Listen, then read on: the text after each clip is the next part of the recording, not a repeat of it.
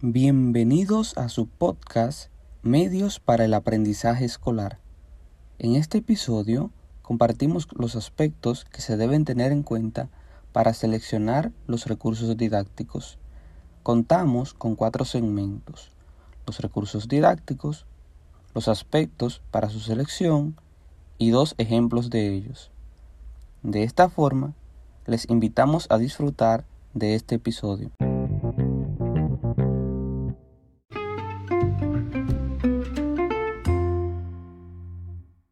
Los recursos didácticos son el conjunto de medios materiales que intervienen y facilitan el proceso de enseñanza-aprendizaje. Permiten aprendizajes significativos en menos tiempo. Otorgan conocimientos de diversas maneras, lo que permite que los alumnos se beneficien sin importar sus condiciones.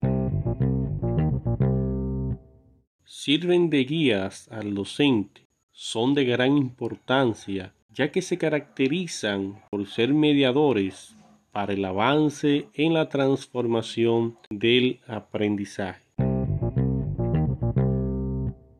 Clasifican en textos impresos, en los cuales se encuentran los libros, bibliotecas de aula, cuadernos de ejercicios, revistas todo lo que sea impreso, material audiovisual como videos, películas, audio, entre otros, tablero didáctico, que es la pizarra eh, digital, también las nuevas tecnologías de la información y la comunicación TICS, donde a través de diversos software se realizan diferentes actividades. En la actualidad, los recursos tecnológicos juegan un papel preponderante debido al gran auge del Internet y nuevos programas que permiten un aprendizaje dinámico y a gusto de los estudiantes. En la conclusión de esta primera parte, los recursos didácticos hacen que el camino hacia el aprendizaje sea más corto.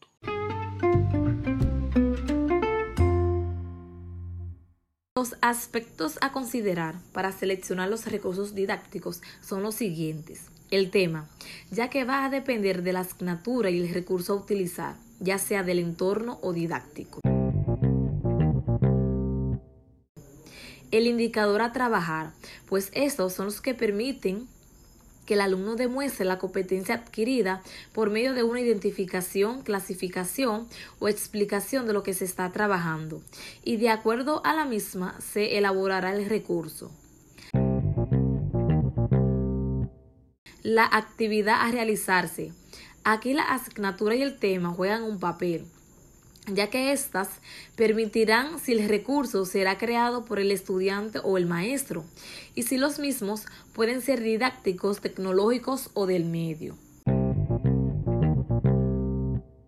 El contexto en el que viven.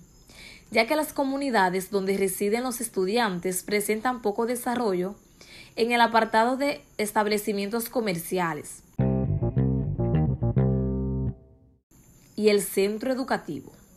Esos no siempre están equipados en muchas de las ocasiones, llegan tan poca descentralización a, los mismos que hasta los recursos didácticos están escasos y quizás los que tienen no se ajustan a los contenidos.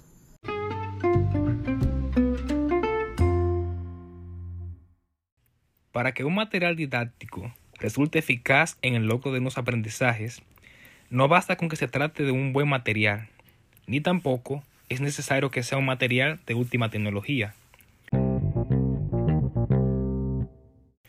Cuando seleccionamos recursos educativos para utilizar en nuestra labor docente, además de su calidad objetivas, hemos de considerar en qué medidas sus características específicas, contenidos, actividades, están en consonancia con determinados aspectos curriculares de nuestro contexto educativo.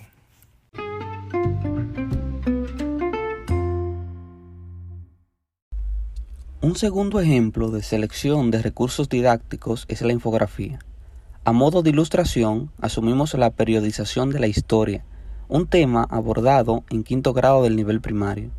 Como el recurso debe tributar a la naturaleza del tema, la infografía parece ser lo más apropiado por cuanto recoge un panorama global y atractivo de las principales características de cada etapa del pasado.